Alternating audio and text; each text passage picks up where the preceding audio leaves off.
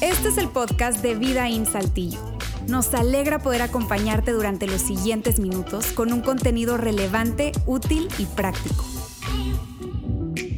Hace varios años recuerdo cuando vino a mí la primer pareja que me pidió que si yo los casara. Era una pareja joven, yo había sido sus pastores de jóvenes, te estoy hablando ya de varios años, no sé, 8, 10 años tal vez, y se acercó conmigo, Luis, nos gustaría que tú nos casaras. Y yo, órale, claro, mi primer boda, no, está bien. Empezamos a ver detalles, empezamos a ver de todo lo que, lo que conllevaba, y todo, no, pues así va a ser el cortejo, y no sé qué, y tú ahí, pues la, la boda formal y todo. Y entonces, terminando de ver todos los detalles, yo les hago una pregunta. La pregunta fue la siguiente. Ok, ustedes piensan que quieren que yo vaya de traje, ¿verdad? Sí.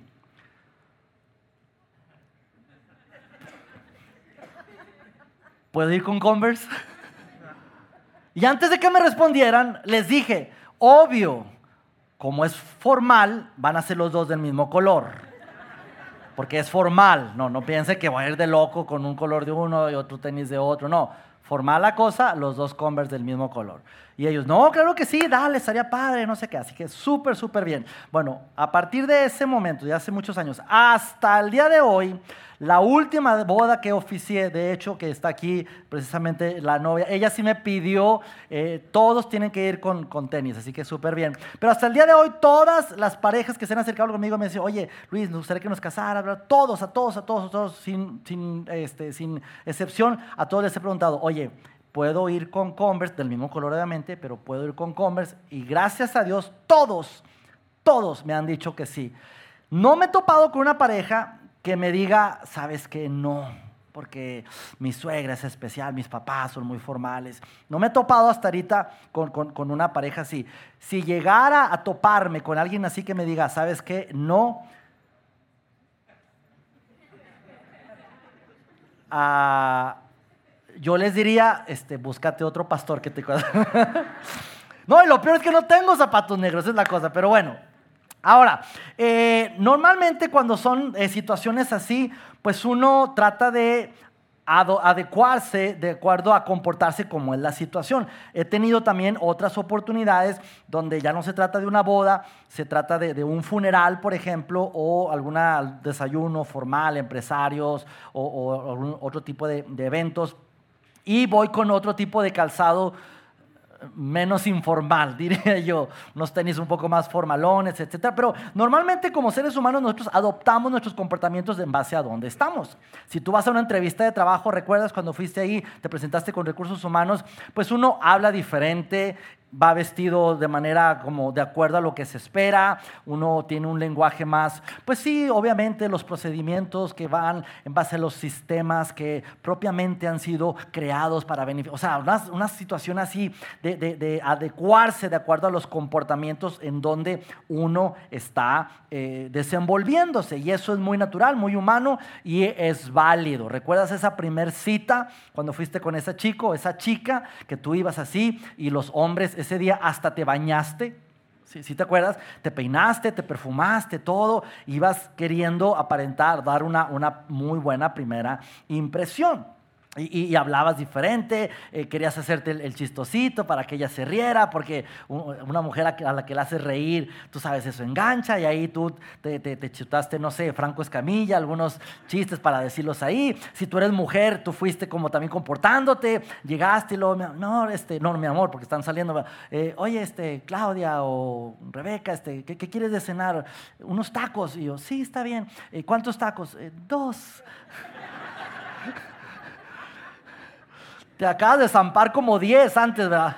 Eh, dos, no va a pensar que este hombre piensa que trague mucho y, y, ajustamos nuestros comportamientos. Y repito, eso no está mal. Sin embargo, nosotros somos muy buenos para modificar nuestro comportamiento en base a las situaciones donde estamos. Y todo eso que estamos hablando tiene que ver con lo exterior, cómo hablamos, cómo nos vemos, nuestra personalidad, cómo la imagen que damos, cómo nos ven otras personas. Y repito, eso no es que esté mal, está bien. Sin embargo, esta serie no se trata de lo exterior. Esta serie específicamente se trata de lo interior, específicamente de el alma. Y la semana pasada comenzamos esta serie hablando de a qué nos referimos con el alma. Y es eso, eso ese yo interior, ese, ese tú interior, esa, esa persona que realmente eres, esa persona que nadie conoce que nadie sabe lo que piensa, lo que, lo, que cree, lo que siente, nadie, excepto tú mismo.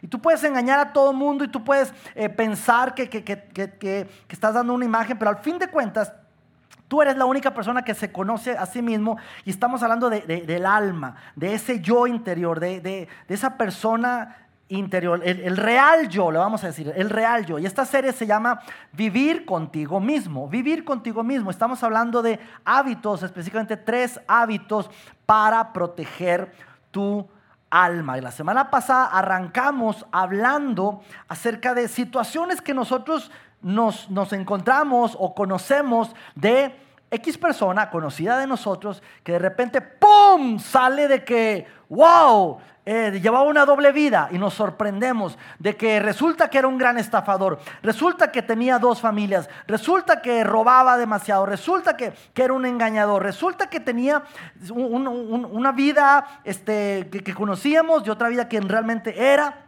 Y nos sorprendemos y nos hacemos la pregunta, ¿cómo podía vivir consigo mismo? ¿Cómo es que podía irse a la cama y, dormir en paz?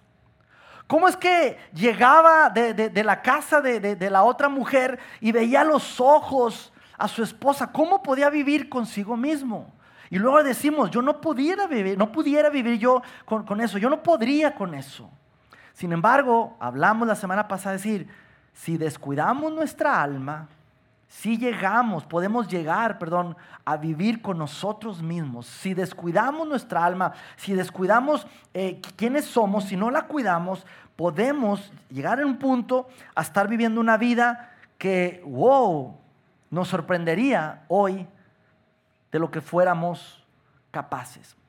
¿Por qué? Porque un alma que está sana no va a permitir llevar esa doble vida. De hecho, la salud de tu alma determina tu capacidad de duplicidad. La semana pasada hablamos ese término duplicidad. ¿Qué es duplicidad? Es la imagen, vamos a decir, si te desenvuelves en un, par de, grupos de personas, la imagen que ese grupo de personas tiene de ti, que eres tal así, de diferente manera, así hablas, así te comportas, así eres, y luego con otro grupo de personas eres otra persona.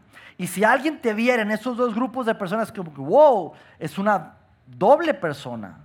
O esa imagen que todo mundo tenemos de ti, que todas las personas tenemos de ti, la que publicas en redes, la que, la que aparentas, y la persona que realmente eres, que tú y nada más que tú sabes cómo eres. Y si hay una brecha entre esa persona que realmente eres y la persona que aparenta ser, esa brecha, amigos, un alma sana no va a permitir esa brecha. El alma sana va a cerrar esa brecha, a ser una persona íntegra, que como me ven, como me conocen, así soy yo en la soledad de mi casa, así soy en, la intimidad, eh, estando yo solo, donde quiera que yo soy, así soy. La persona que conocen, esa soy. Eso habla de un alma sana.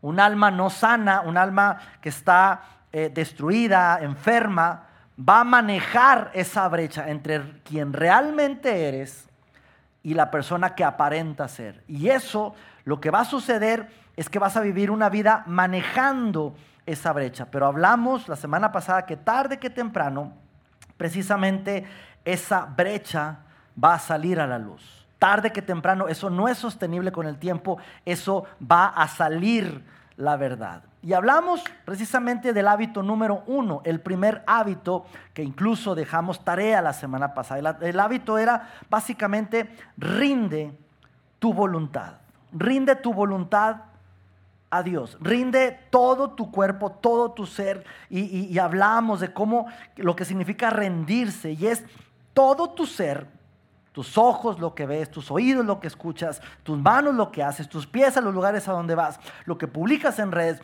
tus pensamientos, tus propósitos, tus finanzas, tu salud, tus sueños, tu trabajo, todo, todo, todo tu ser, rendirlo a Dios.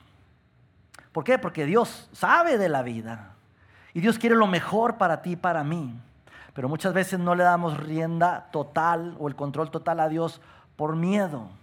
Y sí le ofrecemos ciertas áreas y bueno, este, mis domingos, una hora a la iglesia y, nada más, o, mi servicio y hasta ahí, pero estas otras áreas no, esas, esas yo las manejo. Y cuando una persona intenta manejar esas brechas, tarde que temprano, amigos, tarde que temprano, eso va a salir a la luz y eso no es sostenible. Y la clave que veíamos la semana pasada es rendir nuestro cuerpo, todo nuestro ser, cada día. Aquí está la clave, cada día. El seguir a Jesús y esa, esa, actitud de rendirnos a Dios no es una decisión de una vez y listo.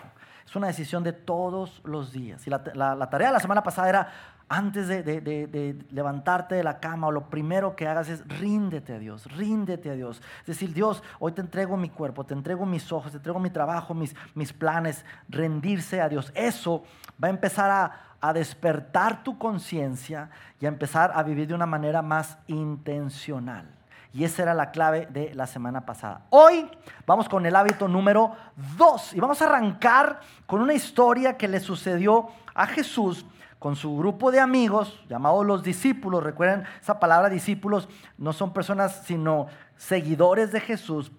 Estaba Jesús con sus amigos, sus discípulos, un grupo de personas y otro grupo de personas que comúnmente estaban atacando la vida de Jesús, llamados los fariseos. Los fariseos eran un grupo de personas, de religiosos que eran muy tradicionales, eran los guardianes de la ley, eran los que se aseguraban que todo mundo, todo el judaísmo eh, cumpliera con la ley a cabalidad. Y eran muy incisivos y eran muy, muy bravos. Y pasa ahí una escena, una, una discusión entre Jesús, los fariseos, los discípulos. Y esto tiene que ver, amigos, con algo que tenía que ver con leyes, específicamente con la Torah oral. ¿Qué es la Torah oral? La Torah oral es, o, leyes orales eran unas leyes que no estaban escritas.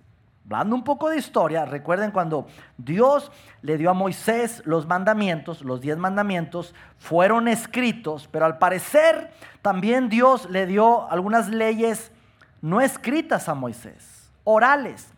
Y Moisés se las transmitió a Josué y Josué se las pasó a un sacerdote y ese sacerdote a otro sacerdote y así, así que se fue creando la, tradición o la ley tradicional o la famosa Torah oral. ¿Cuál era el objetivo de la Torah oral?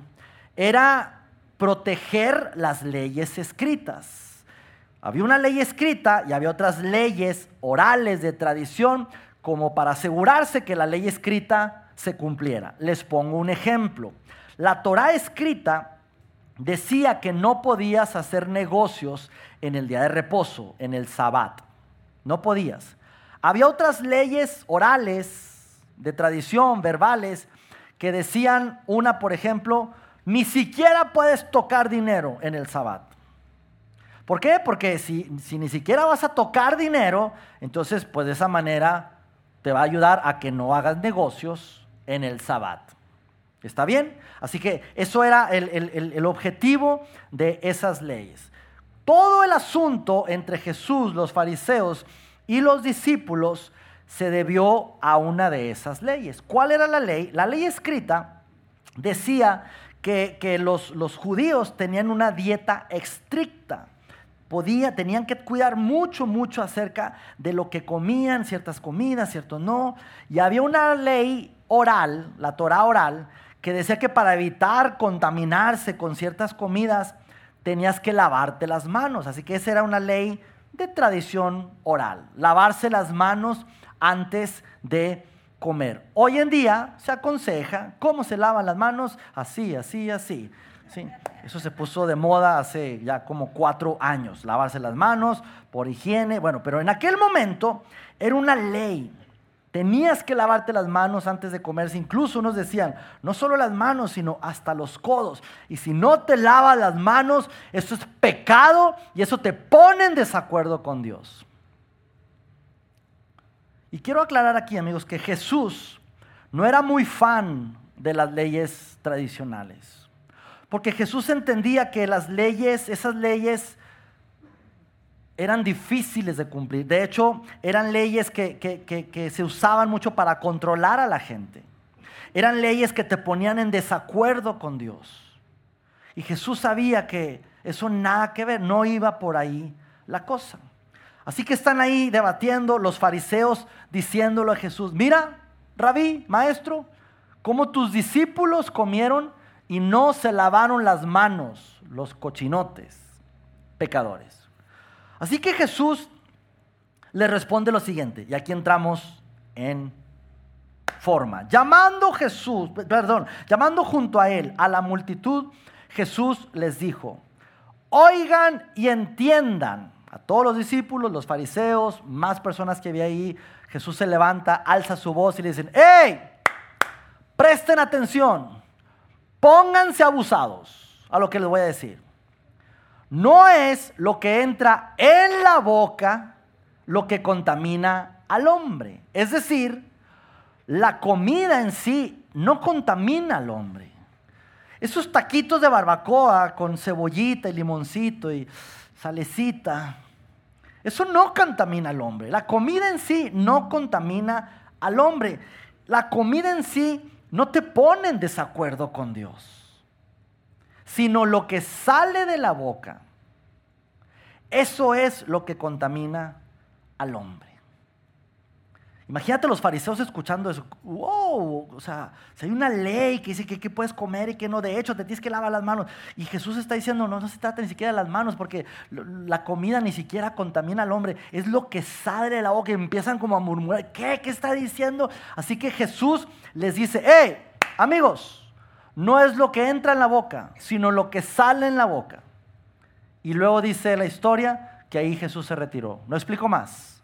Es decir, Jesús dijo así como, diré esto por aquí y me retiraré lentamente. Así que quedan los fariseos todos como que, ¿qué acabas de decir? Todo el mundo sacado de onda. Los discípulos así como que, así como los fariseos. Y se van con Jesús y no puede ser murmurando unos entre otros. No inventes, Jesús acaba de ofender a los fariseos. ¿Te diste cuenta? Diciéndoles eso. No puedo creerlo. Así que están ahí los discípulos y entonces Jesús se queda así simplemente callado. Porque, ¿Por qué? Perdón. Porque Jesús sabía que la ley, la ley, el cumplimiento de la ley no se hizo para complacer a Dios. La ley se creó desde un principio para proteger a la gente. Y los fariseos entendían lo contrario. La ley se hizo para estar bien con Dios. Y ese no es el espíritu de la ley. Así que ya retirados, por acá se quedan los discípulos como que... Y uno de ellos valientemente se acerca y le dice, Jesús, los acabas de dejar pero con la boca callada, discutiendo. Fue increíble lo que dijiste, pero... ¿Qué fue lo que dijiste? ¿Nos puedes explicar a qué te refieres con que no es lo que entra a la boca, sino lo que sale de la boca? Y Jesús le dice, tampoco ustedes pueden todavía entenderlo, dijo Jesús. ¿No se dan cuenta de que todo lo que entra en la boca, ¿sí? va al estómago, ¿sí? y después se echa en la letrina? Sí. Sí, pues todas las mañanas me doy cuenta de eso. Sin embargo, Dice Jesús, lo que sale de las personas es lo que contamina. Lo que sale de una persona es lo que sí te pone en desacuerdo con Dios. No lo que entra, sino lo que sale de la boca. Y luego Jesús aclara, porque de adentro, del corazón humano, salen los malos pensamientos. Eso es, amigos. Eso es Jesús diciéndole a sus discípulos. Eso es lo que te pone en desacuerdo con Dios. Y si no me entiendes, quiero darte una lista de cosas específicas para que me entiendas. Y Jesús les dice lo siguiente en el siguiente versículo. La inmoralidad sexual, los robos, los homicidios, adulterios, la avaricia, la maldad, el engaño, el libertinaje, la envidia, la calumnia, la arrogancia y la necedad. Esas cosas sí te ponen en desacuerdo con Dios. Y si tú lees lo que Jesús le responde y tú puedes ver cada una de ellas, y probablemente los discípulos se pusieron a pensar en lo mismo que tú y yo estamos pensando, y es decir, todas esas cosas que mencionó Jesús no es que ofenden a Dios, eso tiene que ver con ponerse en desacuerdo con otras personas. El engaño, estás engañando a otra persona. El adulterio, estás engañando a tu esposa. El robo, estás quitándole a alguien que no es tuyo. Todas esas cosas, esas acciones, tienen que ver con poner en desacuerdo con otra persona, no con Dios. ¿Y por qué Jesús dice esas cosas son las que contaminan al hombre? Precisamente por eso. Porque tú no puedes querer estar bien con Dios y estar mal con tu prójimo. Esa moralidad vertical que por años muchas personas han buscado decir, lo importante es mi relación entre Dios y yo. Yo estoy bien con Dios. Los demás que se vayan al carajo. ¿Sí? Y si me quieren y si no, que se vayan a otro lado. Es amigos, eso no es posible. Eso no es posible. Dios te va a decir, tú no puedes querer estar bien conmigo cuando estás ofendiendo, lastimando, engañando, eh, robando, lo que sea, a uno de mis hijos, a otro ser humano. No se puede. Tú no puedes venir conmigo y decir, Luis, ¿sabes qué? Me encanta tu liderazgo. Yo quisiera seguirte cuando acabas en el pasillo de ofender a mi hija y decirle de groserías o lastimando su corazón. Uh, no vengas conmigo a pedirme eso. Y Dios haría lo mismo ponte en acuerdo con tu prójimo y vas a poder estar en acuerdo conmigo. Y precisamente Jesús es lo que le dice, hey, tú tienes que prestar atención a eso. Básicamente la respuesta de Jesús fue, todos estos males vienen de adentro y contaminan al hombre. Es decir, esto nos prende un foco rojo, amarillo en nuestras vidas de decir, hey, presta atención a lo que hay adentro. Presta atención a lo que, ti, a lo que tú tienes. ¿Qué hay adentro de ti? ¿Qué hay en tu alma y en tu corazón? Y sabes, todos los que estamos aquí, de alguna u otra manera tenemos fugas. Todos en algún momento va a salir algo que hay en nuestro interior. Por eso cuando una persona dice, ¡ay, se me salió! Pues sí, porque lo tenías adentro.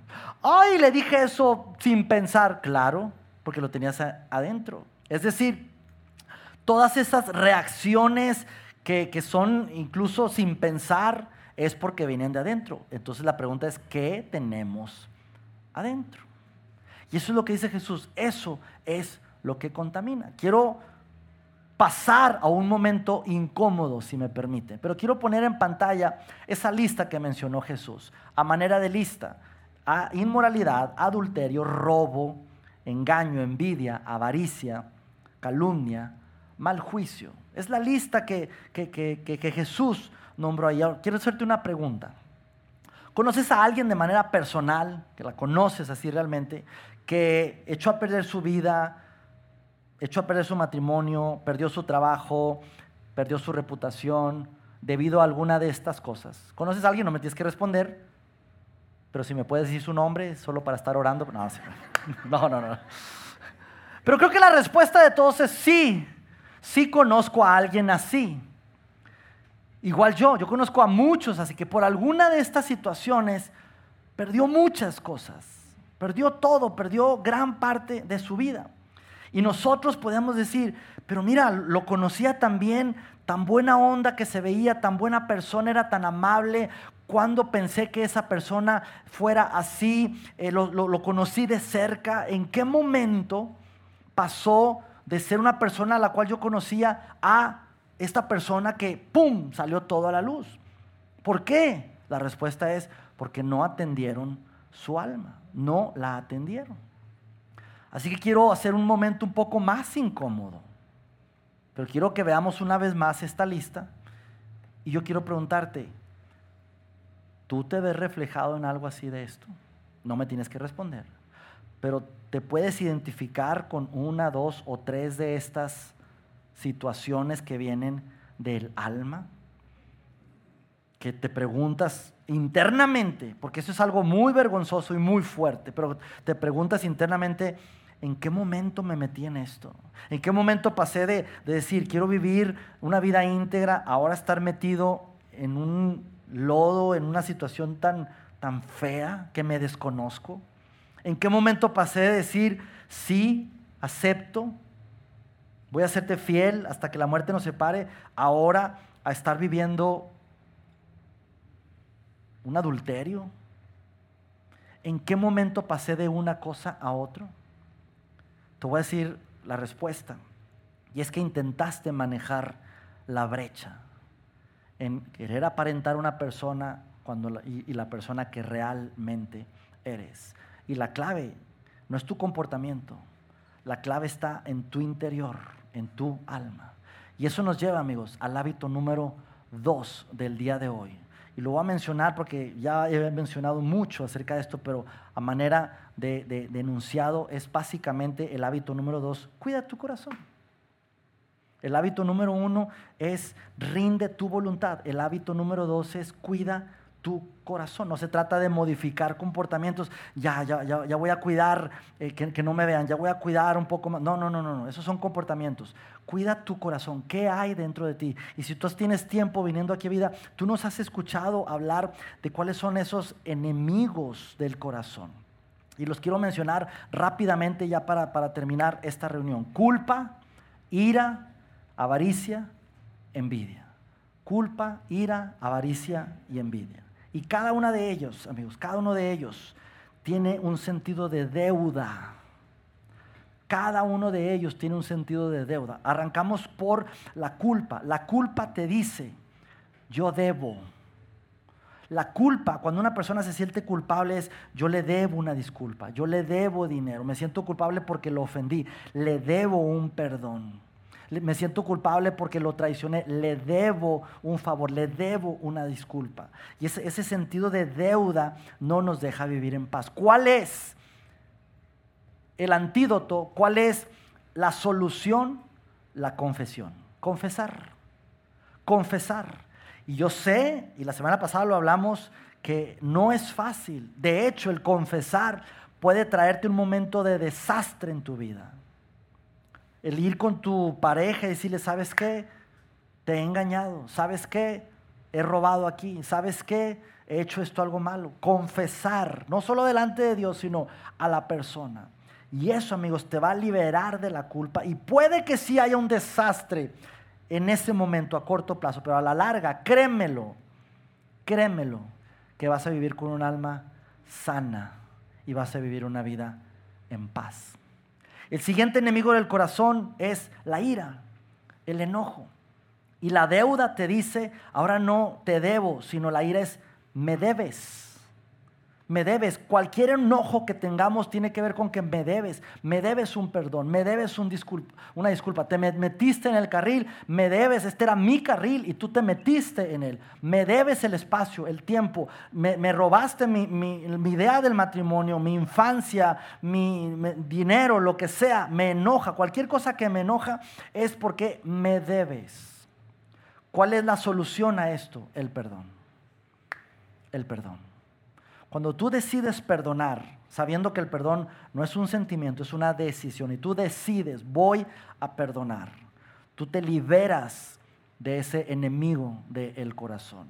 Y tal vez tú me dijeras, Luis, tú no conoces mi historia, porque no es de que se me metió un carro en el carril, pero mi historia tiene que ver con abuso en la infancia, con algo muy, muy, muy fuerte. Tú me platicaras tu historia, yo estaría sentado ahí a tu lado y muy probablemente yo te diría, tienes razón y tal vez si a mí me hubiera pasado eso, no sé, me costaría trabajo perdonarlo, tal vez ni siquiera yo lo perdonaría. Pero si tú vas con Jesús y le cuentas tu historia, Jesús te va a decir, yo sé, pero perdona. Perdona porque siempre que hay una ofensa es un veneno que tú te tomas y te estás envenenando tú mismo. Y muchas veces la otra persona ni siquiera sabe que estás enojado contra ella. Ni siquiera sabe. Quien se te metió era una viejita y tú le pitas, y la viejita va como si nada, como, ay, qué bonito día.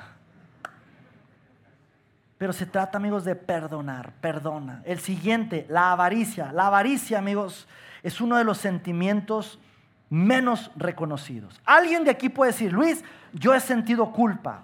Yo la verdad la regué, no debía haber dicho eso, eso, dicho, hecho eso, lo que sea, me he sentido culpable. No tenemos problemas con reconocerlo. Luis, yo soy un enojón, me, enoja y, la ira me prende y estoy trabajando con eso. No tenemos problemas con eso, pero nadie va a decir, Luis, yo soy un avaro. A mí sí me gusta ese tema de la avaricia. Nadie lo dice. Pero la avaricia, amigos, tiene que ver precisamente con esa, con esa situación de me lo debo me lo debo. He trabajado lo suficiente, me lo debo. Es mi dinero, son mis derechos, es lo mío, lo mío es mío y eso tiene que ver con la avaricia. Me lo debo. Esto es mío y, lo he ganado y, y nada más. La solución para eso es dar.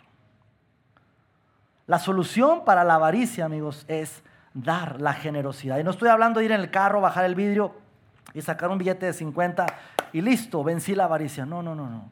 Esto se trata con entender el plan de Dios que tiene para nuestras vidas y entender que lo que tenemos, finanzas, bienes materiales, lo que sea, están al servicio de Dios y en la agenda de Dios.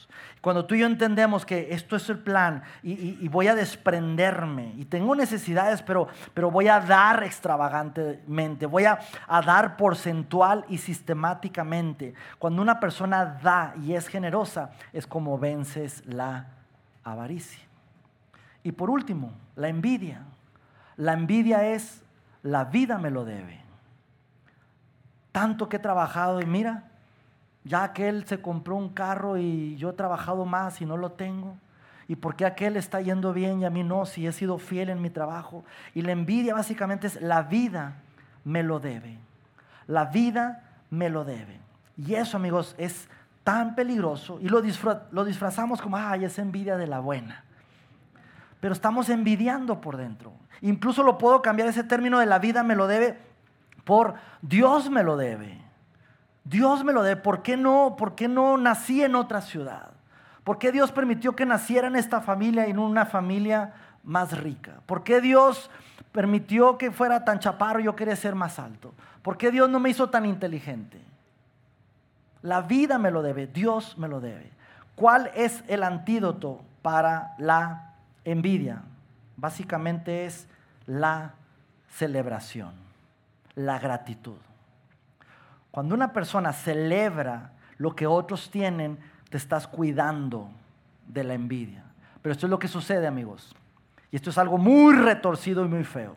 Pero internamente, muchas veces nosotros celebramos las caídas de otros, internamente. Si tú eres gerente de una planta y te dicen, Luis, ¿supiste que el gerente de la otra planta lo corrieron porque lo encontraron ahí con unos problemas y lo corrieron y tú, ay, pobre, y por dentro. Oye, ¿supiste del vecino? ¿Qué pasó? No, a todo el fraccionamiento sabe qué pasó. ¿Cuál vecino? Ese que ya ves que, que, amplió su casa y lo tenía dos carrazos de alta gama y así como, sí, sí, ¿qué pasó? Pues llegó haciendo le embargó todo. Y yo, ¡ay, pobre vecino! Y por dentro, yo sabía que no era legal amiga, ¿cómo estás? Bien. Y tú, pues más o menos, ¿qué pasó? Eh, terminó con mi novio. Y tú, ay, amiga. Y por dentro, ándale, bienvenida al club de las solteras. Cuando celebramos internamente, repito, muy internamente, porque no lo vamos a expresar, ese tipo de cosas son pensamientos tan retorcidos, pero necesitamos cuidar, porque eso, amigos, es envidia. ¿Cómo es la solución? Celebrar. Oye, qué bien que te está lloviendo bien. Oye, felicidades por tu éxito. Oye, qué padre que estás así. Qué bueno que estás haciendo. Ser agradecido con lo que uno tiene. Eso es el antídoto para la envidia. Amigos, se trata básicamente el consejo de cuidar tu corazón. ¿Por qué? Porque cuida tu corazón y no dejes que tu alma se enferme. Tarea para esta semana. Practicar esas cuatro acciones. Confesar, perdonar, dar y celebrar. Confiesa, perdona, da y celebra. Y de esa manera cuidaremos nuestro corazón. Que tenga una excelente tarde y nos vemos en la tercera parte de esta serie el próximo domingo. Chao, chao.